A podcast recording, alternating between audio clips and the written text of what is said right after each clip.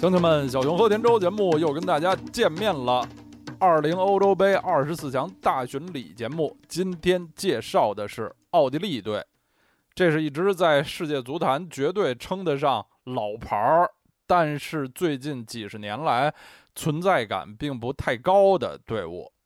奥地利是世界上最早开展足球运动的国家之一，前五届世界杯足球赛，奥地利参加了三届，两次打进四强，分别是1934年第二届世界杯的第四名和1954年第五届世界杯的季军。之后，在七十年代末八十年代初，奥地利足球又迎来了一个高潮，他们。在七八和八二两届世界杯上连续打进了八强，涌现出了像汉斯·克兰克尔、沃尔特·沙赫纳等一批名将。之后，在九十年代，靠着托尼·波尔斯特、安德烈亚斯·赫尔佐格等一批名将，奥地利又打进过两次世界杯决赛阶段的比赛，分别是九零和九八年，但都止步第一轮。在欧洲杯上，奥地利队的成绩就比世界杯更差的多了。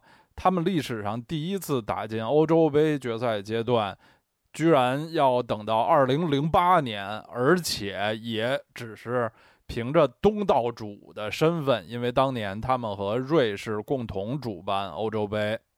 参加08欧洲杯的奥地利队被普遍认为是那届杯赛上最弱的一支队。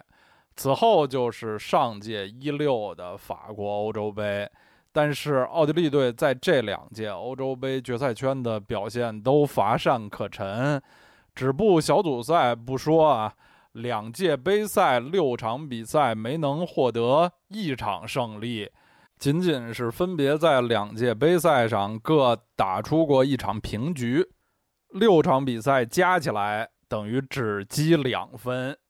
更是只打进两个球，在所有参加过欧洲杯的球队里，奥地利的这个成绩肯定也是倒数的。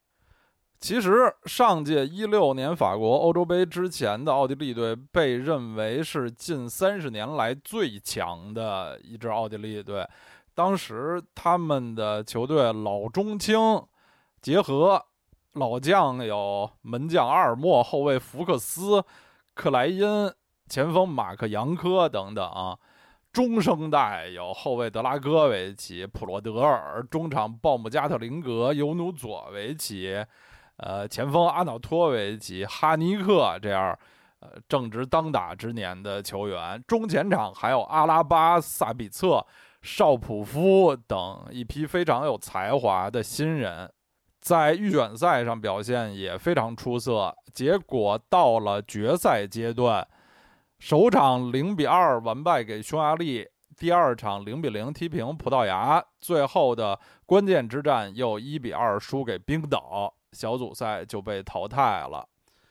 就我个人的印象来说啊，上届的奥地利队是在那届欧洲杯让我最感到失望的球队之一。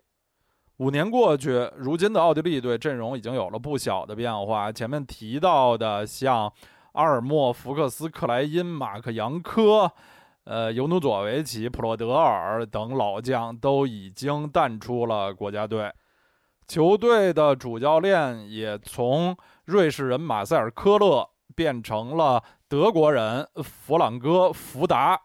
福达今年五十五岁，踢球的时候是一名。中后卫清道夫，他是八十年代末九十年代初的德甲名宿，巅峰时期效力过凯泽斯劳滕和勒沃库森这样的德甲强队。九十年代初啊，中央电视台是刚刚开始转播德甲的比赛，呃，福达也是当时给我印象很深的一名德甲的老熟人儿，他也入选过西德国家队。还分别代表凯泽斯劳滕、勒沃库森和斯图加特三支球队拿到过德国杯的冠军，最后在奥地利的格拉茨队结束职业生涯。二零零一年，福达退役之后就留在奥地利执教，至今已经将近二十年了。期间，他带领格拉茨拿到过奥地利联赛和杯赛的冠军，在二零一七年的十月接替瑞士人马塞尔·科勒开始执教奥地利国家队。在这里要分享一个起码在我看来非常神奇的小知识啊！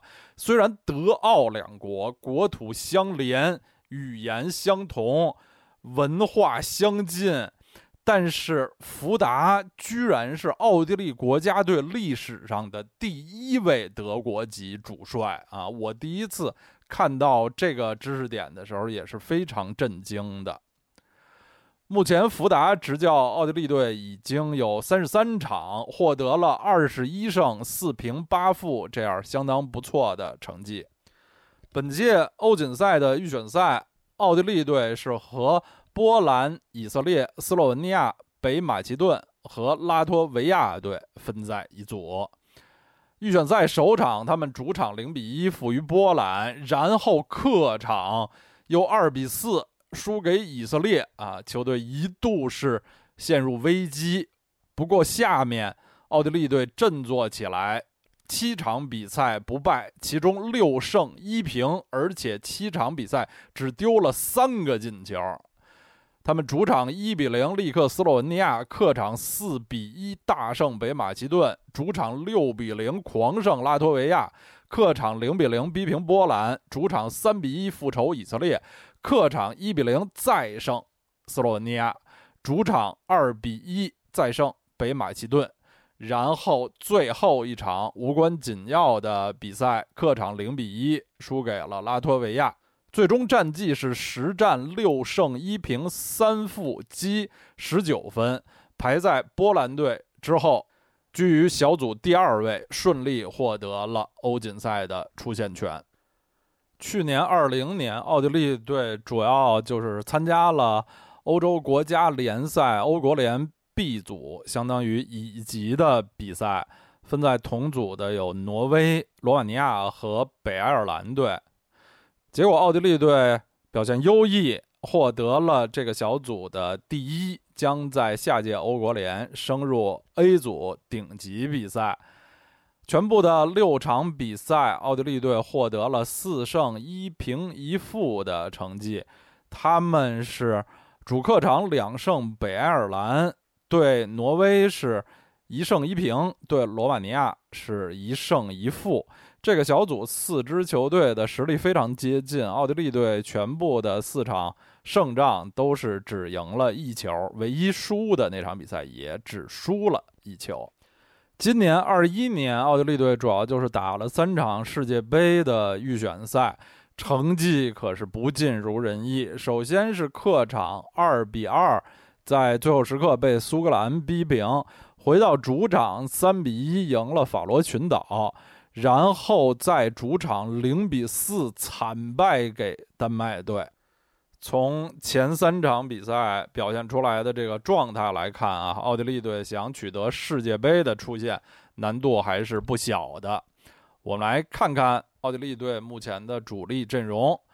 主教练福达最喜欢、最常使用的阵型是四二三幺。和五年前相比，奥地利队的。门将这个位置出现了巨大的变化，他们也可能是本届欧洲杯二十四强里面到目前为止主力门将呃最不稳定、最存在变数的一支球队。三月的三场世界杯预选赛，奥地利队的主力门将都是亚历山大·施拉格。二十五岁，一米八四，效力于国内的林兹队，国家队出场过六次，欧锦赛预赛只出场一次。在今年世界杯预选赛，施拉格突然成为了国家队的主力，打满了全部三场。不过前面也说了，这三场比赛，奥地利队丢了七个球，对法罗群岛都没能零封对手。呃，对丹麦更是被打得七零八落，门将亚历山大·施拉格的表现也一般。最近两个赛季，林兹都参加了欧联杯的比赛，成绩更好的是上个赛季打入了十六强，在十六进八的比赛中被曼联淘汰。当时他们在小组赛表现很好，力压葡萄牙体育、PSV、埃因霍温这种欧洲老牌劲旅。淘汰赛还淘汰了荷兰的阿尔克马尔。施拉格是一名各方面还比较平均的、比较灵活且稳健的门将。据说最近两年他还引起了多特蒙德队的注意。不过一米八四的身高啊，在这个时代的门将来说，已经是一个硬伤了。奥地利队阵中现在唯一参加过上届欧洲杯的门将是海因茨·林德纳，三十岁，一米八八。效力于瑞士的巴塞尔队，国家队出场二十八场，他也是目前奥地利国家队经验最丰富的一位门将。其实林德纳二零一二年二十一岁时就入选了奥地利国家队，呃，上届欧洲杯的替补门将，当然是没有出场过。一六欧洲杯，奥地利的主力门将罗伯特阿尔默和第三门将拉马赞厄兹詹现在都已经退役了。林德纳前几年在德甲法兰克福打过替补，小伙子长得倒是挺惊人的。呃，欧锦赛的预选赛他出场过四次，是前四场的主力，但是从那之后吧，就再也没有代表国家队上场过了。目前是球队的替补。奥地利队今年世界杯预选赛的第三门将是帕沃佩尔万。三十三岁，一米九四。最近三个赛季，他一直是德甲沃尔夫斯堡的替补门将。佩尔万其实是生于波黑啊，呃，当然他出生的时候，南斯拉夫还没有分裂啊，波黑还是前南斯拉夫的一部分。本赛季，佩尔万只在德甲联赛中出场过一次，他在奥地利国家队有七次出场记录。预选赛打过一场，就是最后一场，奥地利队没有派主力负于拉脱维亚的那场球。呃，但此后啊，佩尔万在去年的欧国联和几场友谊赛中一度成为了国家队主力，但现在又给施拉格打替补了。奥地利队的第四名有可能的门将是丹尼尔·巴赫曼。二十六岁，一米九一，现在英冠联赛的沃特福德效力。呃，众所周知啊，沃特福德大黄蜂已经取得了本赛季英冠联赛的亚军，下赛季会去打英超了啊，升班马。巴赫曼出自英格兰斯托克城的青训，整个足球生涯都在英国度过。本赛季的英冠联赛后半段，他。完全成为了沃特福德的主力门将，在二十三场联赛中零封对手，高达十三场，把英格兰老门将本福斯特压在板凳上，表现非常的优异。虽然巴赫曼目前国家队出场记录还是零，但是以现在的状态来说啊，他可能是目前状态最好的奥地利门将。此外，第五位值得注意的奥地利门将是齐灿斯坦科维奇，二十八岁，一米八六，效力于奥地利联赛七连冠萨尔茨堡红牛队。斯坦科维奇和前面说的佩尔万一样，都是生于波黑。呃，萨尔斯堡红牛最近三个赛季以来，他都是球队的主力门将啊。最近两个赛季也都征战过欧冠。斯坦科维奇国家队全部的四次出场都来自欧锦赛预赛，那四场比赛还发挥的非常之好。球队六比零胜拉脱维亚，零比零平波兰，三比一胜以色列，一比零胜。斯洛文尼亚四场比赛三场零封，只丢了一个球，其中包括零封莱万领衔的波兰队，这都是挺了不起的成就。但随后啊，斯坦科维奇受伤，就丢掉了位置，再进国家队也是坐板凳儿了。而今年的世界杯预选赛干脆就没有入选，也不知道是怎么回事儿。奥地利队这五个门将啊，各有各的优劣。施拉格似乎是主帅福达现在最信任的，但是他一是身材不够，二是目前状态看来也并不好。国际比赛经验最丰富的是上届欧洲杯的替补林德纳，似乎已经明显在国家队失宠。老门将佩尔万在俱乐部狼堡打不上比赛。各方面条件都很出色的，最近俱乐部状态也好的巴赫曼，国际比赛经验为零，各方面条件也还不错的萨尔斯堡红牛的主力斯坦科维奇，一度在预选赛上表现很好，但后来在国家队也是突然失宠。离欧洲杯开赛只有一个月的时间了，奥地利队的门将位置还存在巨大的变数。说完了情况非常复杂的门将，我们来看看奥地利队的后卫线。他们在预选赛出场最多的第一主力领军人物是亚历山大·德拉戈维奇，三十岁，一米八六，国家队出场八十九场，有两个进球，八十九场这个战绩啊，已经是奥地利国家队出场历史第四了。德拉戈维奇是一位塞尔维亚后裔，成名于瑞士的巴塞尔队，后来又在乌克兰的基辅迪纳摩效力多年。最近五年一直在德甲药厂勒沃库森。一七一八赛季去英超莱斯特租借过一个赛季，也并不很成功。现在在勒沃库森，他是一位轮换中卫吧？啊，算不上绝对的主力。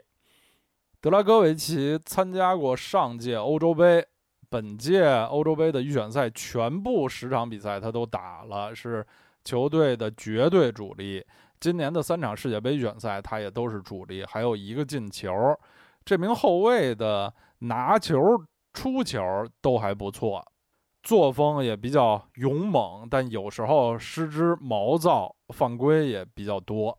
欧锦赛预选赛上，德拉戈维奇最主要的搭档是马丁·辛特雷格，二十八岁，一米八四，效力于德甲法兰克福的左脚将，国家队出场五十三次，有四个进球。他出自萨尔斯堡红牛的青训。也是近年来德甲球迷非常熟悉的老熟人了，在门兴、奥格斯堡都踢过。上个赛季他在法兰克福打进过八个联赛入球啊，进球效率相当的惊人。不光头球争顶能力很强，而且辛特雷格非常擅长在禁区里乱战中用脚射门，反应很快。他也是上届欧洲杯。奥地利队的主力，当时他还不到二十四岁。本届欧预赛他出场了八次，还有一个进球。奥地利队在中卫这个位置有一位值得关注的年轻球员，是菲利普·林哈特，效力德甲弗赖堡，二十四岁，一米八九，呃，代表国家队出场过三次。林哈特出自维也纳快速的青训。在皇马的青训系统待过，为皇马二队打过呃西班牙的次级别联赛。二零一五年甚至为皇马一队在国王杯上过场，那也是他唯一一次在皇马一队亮相。一七年夏天，林哈特来到弗莱堡，先是租借了一年，第二年就正式转会。最近四个赛季，他的表现越来越成熟，越踢越好。本赛季代表弗赖堡几乎打满了全部场次的联赛，还有四个进球，是德甲表现最好的二十五岁以下中卫之一。林哈特也是奥地利，呃 U 二一国家队原来的队长。由于早年深受西班牙足球的影响。林哈特的技术是相当不错的，在防守技术型前锋的时候也比较有心得。虽然他速度不快，但是出脚很冷静干净。以林哈特目前的状态和能力，其实在欧洲杯上是有实力向，呃老大哥德拉戈维奇的主力位置发起挑战的。但是，呃，他的致命缺陷就是国际比赛的经验还太欠缺。奥地利队近年来在中后卫这个位置上还真是后继有人，除了林哈特以外，还有一位年轻的中卫是斯特凡·波什，二十四岁，一米八八，国家队十场一球。本赛季他已经是德甲霍芬海姆的主力中卫了，在欧锦赛预选赛出场五次，打进了一球，这个进球非常关键啊，是。第二回合一比零击败斯洛文尼亚的制胜球。波什的缺点就是吃牌太多，本赛季已经在德甲吃了九黄一红。一个刚满二十四岁的年轻人，足球生涯至今各项赛事已经吃了四十多张黄牌了。他就是出自霍村青训。奥地利队现在的主力右后卫是斯特凡·莱纳，这是一位大器晚成的球员，二十八岁，一米七五。上个赛季从萨尔斯堡红牛来到德甲的门兴格拉德巴赫之后，就成为了门兴的绝对主力右后卫。本赛季他也是德甲表现最好的右后卫之一。预选赛，他代表奥地利队打了六场，有一球两助攻。国家队到目前的总记录是二十八场一球七助攻。他的右路助攻是奥地利队重要的进攻手段。莱纳速度快，体力充沛，长传准确，而且头脑很冷静，吃牌少。右后卫这个位置上的替补是克里斯托弗·特里梅尔。德甲柏林联合队的队长，三十四岁，一米八九，国家队出场十一次，预选赛出场四次。特里梅尔出自维也纳快速的青训，一四年来到柏林联合，至今已经在球队效力了七年了，是柏林联合最近几个赛季冲击德甲成功并保级的大功臣。特里梅尔的后插上助攻也是柏林联合非常重要的进攻套路。最近三个赛季，他平均都有两位数的助攻。虽然这个球员进球不多啊，但是助攻是真不少。特里梅尔是一位纹身大师。除了他身上、胳膊上的这些纹身以外啊，这其实，在现今的足球运动员里一点也不新鲜了。这种大花臂的球员，为什么说他是一位纹身大师呢？就是他对纹身这事儿真是有研究、有爱好的。他自己开有两家纹身店，而且总要参与设计纹身的图案。在国家队同样大器晚成的纹身大师，柏林联合的队长特里梅尔。奥地利队的主力左后卫是老将安德烈亚斯·乌尔默，三十五岁，一米七五，国家队出场二十三次，效力于萨尔斯堡红牛队，也是红牛的队长，老队长。预选赛出场八次，全部都打满了全场。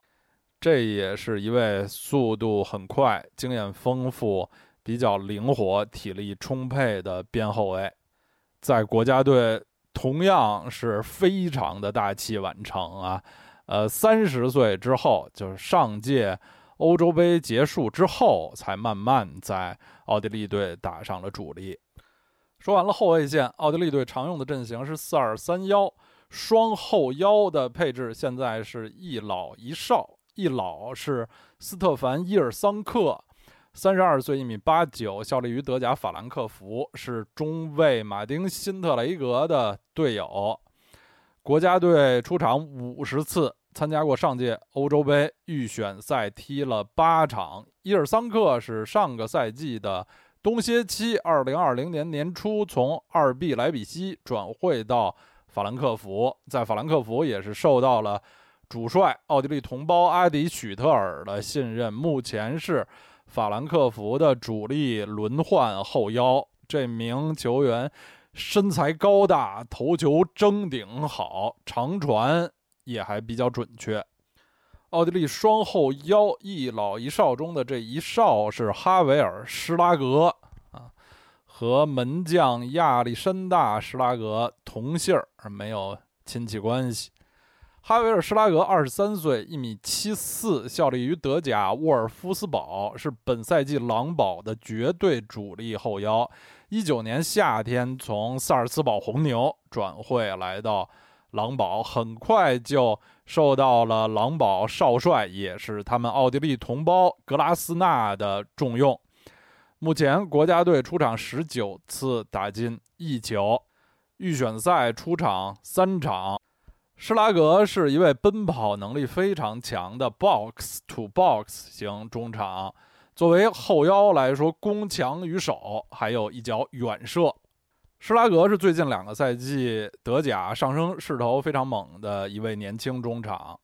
在著名的德国转会德转网身价排行中啊。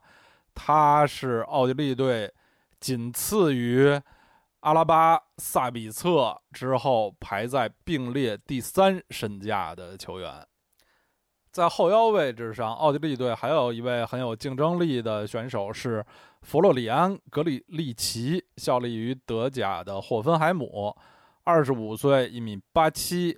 格里利奇出自云达不莱梅的青训，一七年从不莱梅来到霍村，最近三四个赛季一直是霍村的主力后腰，代表国家队出场二十一场，一个进球，预选赛出场了三次。格里利奇是一位很全面的拖后组织者，攻守兼备。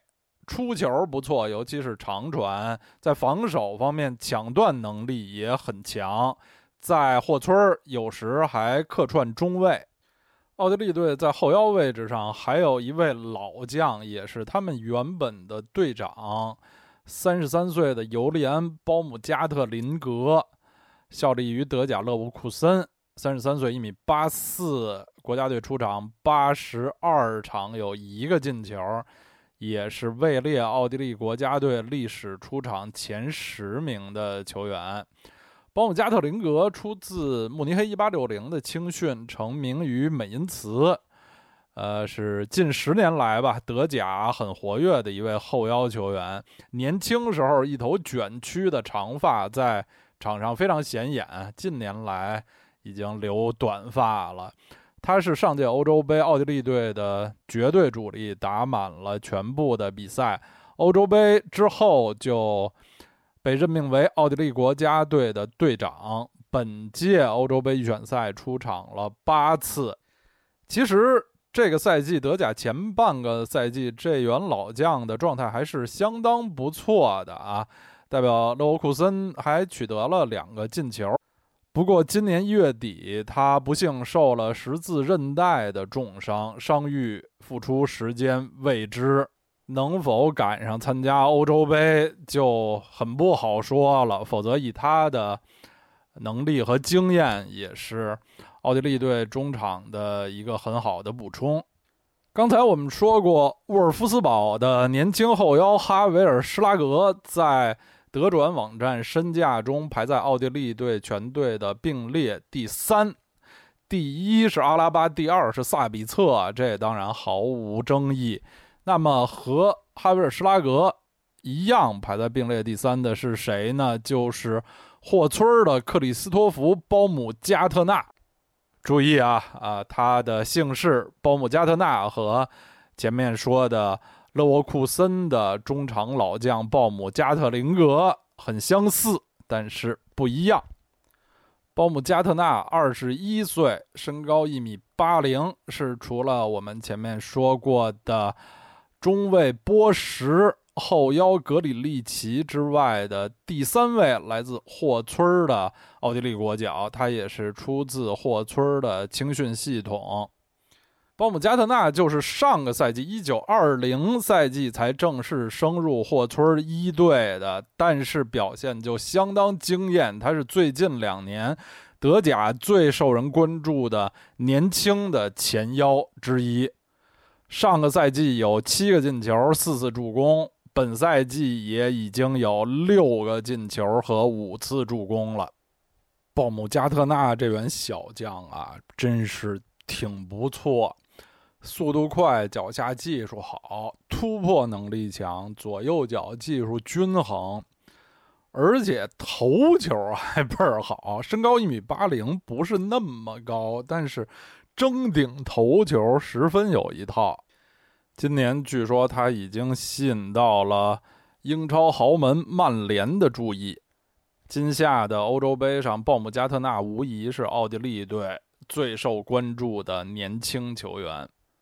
在奥地利队中场中路，呃，或者说前腰这个位置上啊，呃，最有实力的一名成名球员是马塞尔·萨比策，德甲二 B 莱比锡的队长了。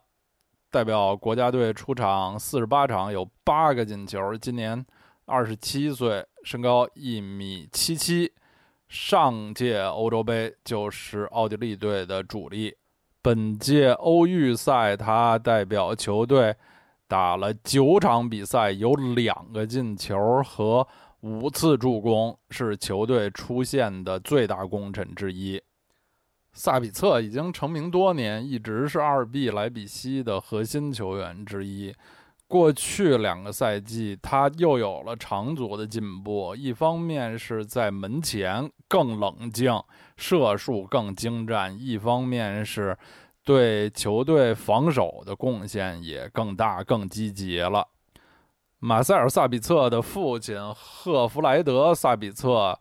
也是职业球员，是奥地利九十年代的国脚。小萨比策身材没有父亲高壮，但是足球天赋和到目前为止的竞技成就已经远远超过了父亲。萨比策在前场，包括两个边路的穿插、扯动、组织，还有中远距离射门，在奥地利的进攻线上都是。非常关键的利器，讲了奥地利的第二球星萨比策，当然还要说他们的第一球星，也是国家队的现任队长大卫阿拉巴。阿拉巴身高一米八零，今年欧洲杯期间将度过自己二十九岁的生日。此前效力于德甲霸主拜仁慕尼黑。刚刚随拜仁获得了自己的第十座德甲冠军奖杯。阿拉巴生于维也纳，父亲是尼日利亚人，母亲是菲律宾人。阿拉巴今年虽然不过二十九岁，但这已经是他在奥地利国家队的第十二个年头了。他十七岁就入选了国家队。在拜仁，阿拉巴就是以。多面手著称，打左后卫出身，近年来越来越多的打中卫，还可以打中前卫、后腰。在奥地利国家队，他更是成了万金油。除了打上述那些位置之外，近年来更多的是打左中场，甚至呃四二三一这个前场的三中间。最左路的那位，他已经代表奥地利队打过七十九场比赛，打进了十四个球。作为奥地利队唯一的世界级球星，阿拉巴在国家队要比在俱乐部拜仁承担更多的进攻组织上的责任。这名球员除了头球之外，没有明显的弱点，长短传都很精准。擅长组织，头脑冷静，远射也很有一手，在欧洲顶级赛场上的经验更是远远高于他的所有国家队队友。上届欧洲杯，阿拉巴就是球队的绝对主力，但是和全队一样，他的表现并不尽人意。本届欧洲杯的预选赛，阿拉巴因伤只出战了一半的比赛，十场参加了五场，有一个进球。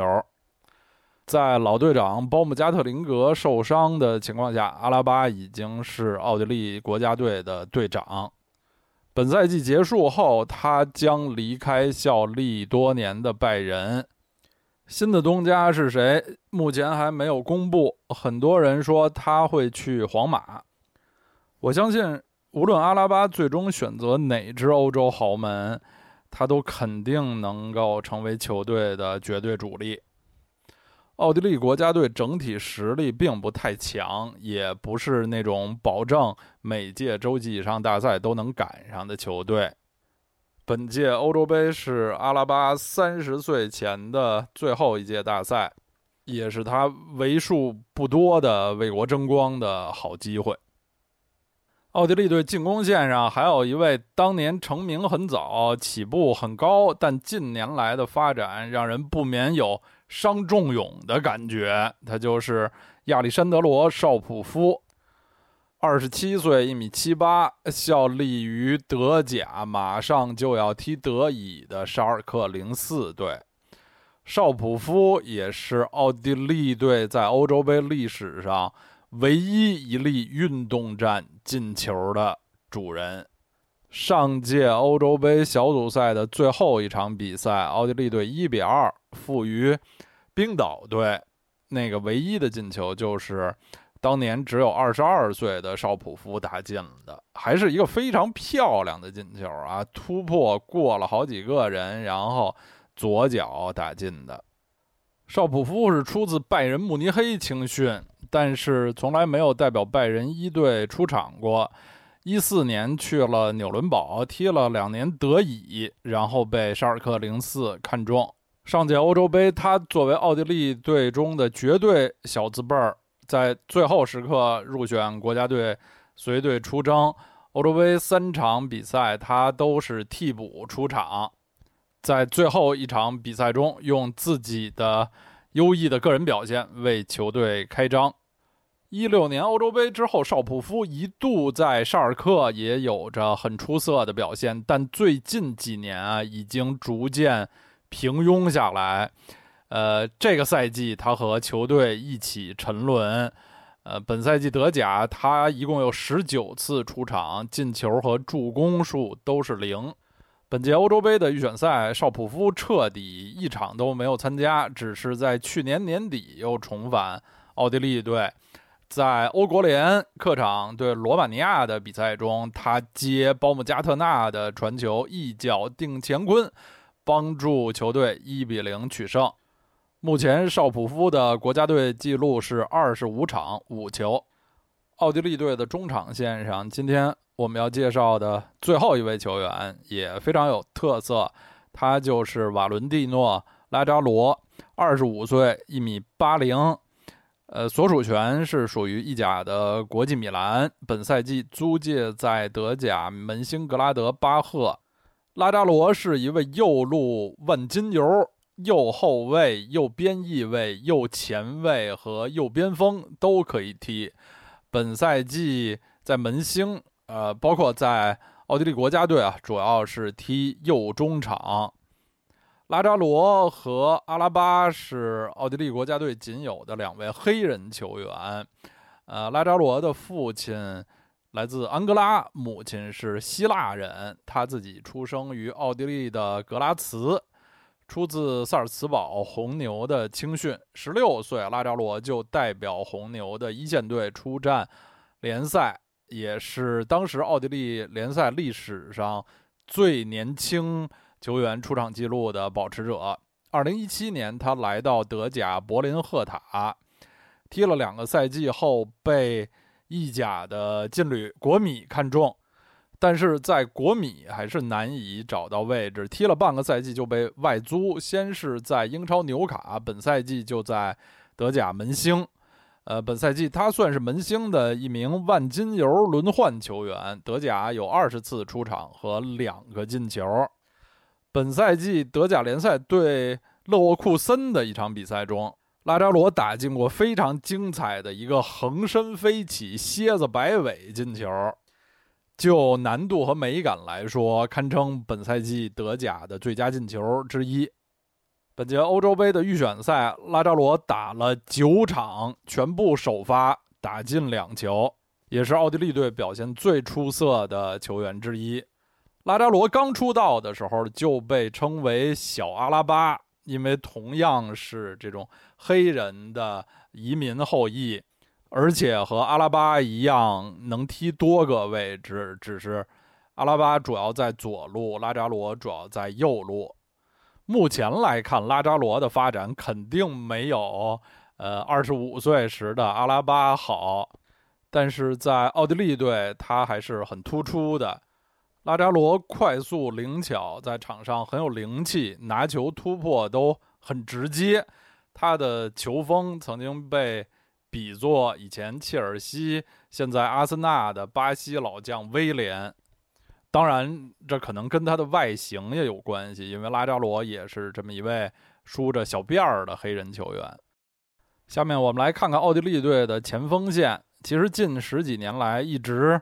影响奥地利队在大赛成绩的一大主要因素，就是他们在锋线上缺乏一名真正可靠的、能够一锤定音的优秀前锋。矬子里头拔将军，奥地利队锋线上的第一球星，恐怕还要算是老将阿瑙托维奇。在这儿多说一句啊，这个矬子里头拔将军，用的真是不太合适。奥地利队的前锋。总的说来，身高都特别高。阿瑙托维奇有一米八九，今年三十二岁，目前效力于中超的上海海港队，代表国家队出场八十七场，打进二十六球，排在奥地利国家队出场记录的历史第五，而在历史射手榜是排在第九，也是现役唯一一位。排进奥地利队历史射手榜前二十的球员，他的国家队八十七场出场和奥地利队历史纪录保持者赫尔佐格一百零三场，第二博尔斯特九十五场，相差都并不是特别遥远。三十二岁的年纪也不算太老，很有可能还会往上冲一冲。阿诺托维奇是塞尔维亚后裔。呃，出生于维也纳，足球生涯也挺曲折的。他是在荷兰的特文特队出道，零九年租借去国米踢了一个赛季，当时他还非常年轻，将将二十岁。我们大多数球迷也是在那个时候认识的阿瑙托维奇。此后，他来到德甲，在云达不莱梅效力了三个赛季，在一三年去了英超。先后效力过斯托克城和西汉姆联队。二零一九年前年三十岁的时候来到中国淘金，嗯，在中超这也踢了三个赛季了，在上海海港还一直是呃进球效率很高的一位前锋。前面两个中超赛季分别打进了九球和七球，今年中超首场比赛。阿瑙托维奇就上演了帽子戏法，还是宝刀不老的。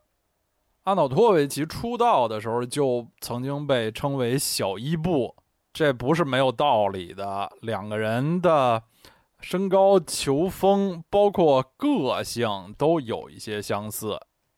最近十年来，阿瑙托维奇一直是奥地利队顶梁柱级别的球员。上届欧洲杯他也是绝对的主力，只是没有进球。本届欧锦赛的预选赛，他参加了八场比赛，打进六球，还有两次助攻，是奥地利队无可争议的第一射手。因为球队除了打进六球的他之外啊，呃，就是进两球的萨比策和拉扎罗了啊，其他人都比他差的太多。欧预赛结束之后啊，呃，也许和他来中国踢球有关，远离了主帅福达的视线。这两年他为奥地利队上场的次数不多，今年三场世界杯预选赛也没有入选奥地利队。但是我觉得到了欧洲杯啊，福达应该还是会带上这员老将，毕竟他的经验。资历在奥地利队的锋线上都是无人能敌的。最近一年里，奥地利队找到了一位火线窜红的新人前锋，他就是德甲斯图加特的巨人前锋，身高两米的萨沙卡拉季奇。从这个姓氏也可以看出，他和阿诺托维奇一样是塞尔维亚后裔。本赛季是二十三岁的卡拉季奇的第一个德甲赛季，但是就极其的成功。目前已经在德甲出场三十一次，打进十五球，排在德甲射手榜的第六位。而且这十五个进球里没有一个点球啊！两米的身高让卡拉季奇在对方禁区内有着无与伦比的统治力，是一位超级控霸。而且这个大个子也并不笨拙，身材偏瘦啊，在这么高个儿的球员里头还是比较灵活的。对于这位此前默默无闻、本赛季如同天上掉下来的新人，奥地利队的主帅福达肯定也是不能错过。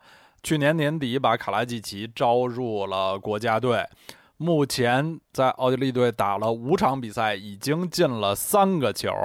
这三个进球全部出现在今年的三场世界杯预选赛中，他在三场比赛中全部首发，打球队的单箭头已经取代了阿瑙托维奇当年的位置。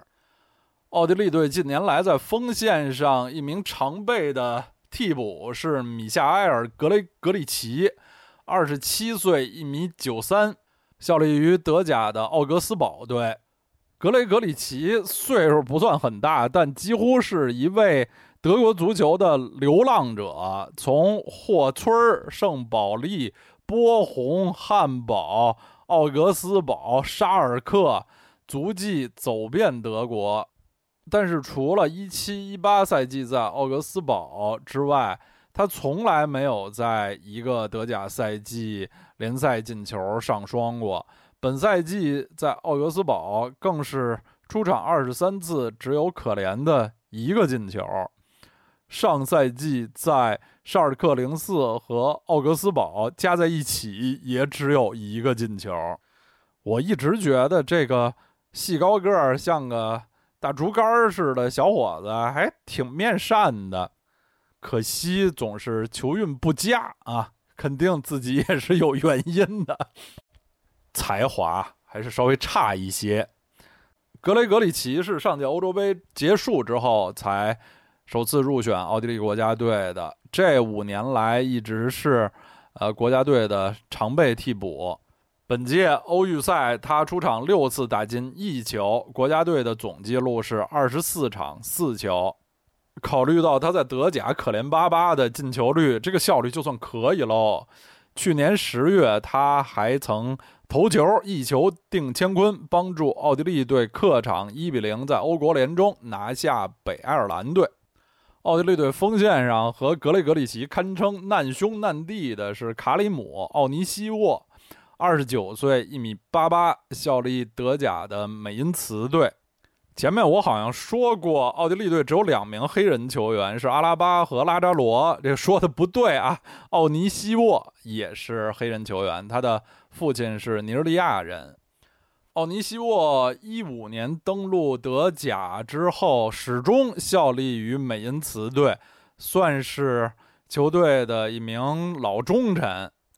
但是他的水平啊，也是典型的德甲混的前锋，最高纪录是一八一九年单赛季有七个进球，本赛季有四个。在奥地利国家队，他出场过十一场，有一个进球。欧预赛出场了四次。